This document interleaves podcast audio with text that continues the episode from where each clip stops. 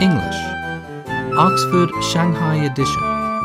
Workbook Primary 4A. Copyright Shanghai Primary and Secondary Kindergarten Curriculum Reform Commission and Oxford University Press 2010.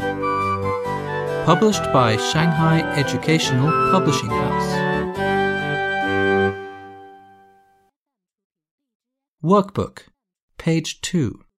练习部分第二页 Module 1 Getting to Know You. Unit 1 Meeting New People. A. Listen and circle. 听录音，圈出正确的单词。One, This is my dog. Her name is Sandy. Sandy is two. two, This is my friend Lin. Lin is 16. He's tall. three, Andy is my new classmate. He's nine. His student number is 16. four, This is my friend Linda. She's 13. Her student number is 14. B. Listen and circle. 听录音，圈出正确的应答。One, Is Kitty's brother 11? two, What's his name? three, What's your sister's name? four, How are you? five, How old are you?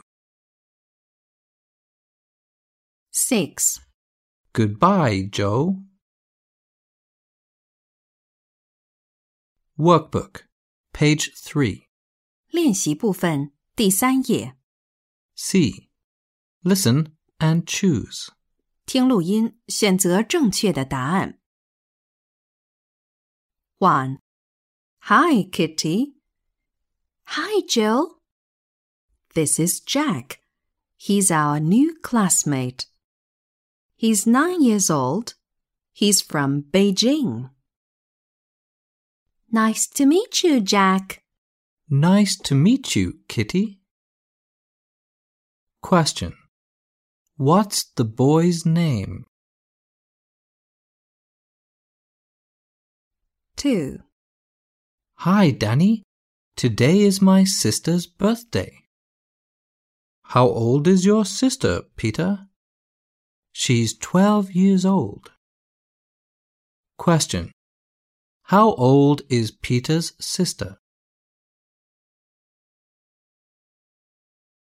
Three. This is my brother. His name's Ray. He's 11. He can play football. This is my sister. Her name's Anna. She's 13. She can play cards. Question. How old is Anna? 4. Happy birthday, Grandpa. Thank you, Kitty. Here's a gift for you. Wow, a card. Thank you. Question. Is it Kitty's birthday?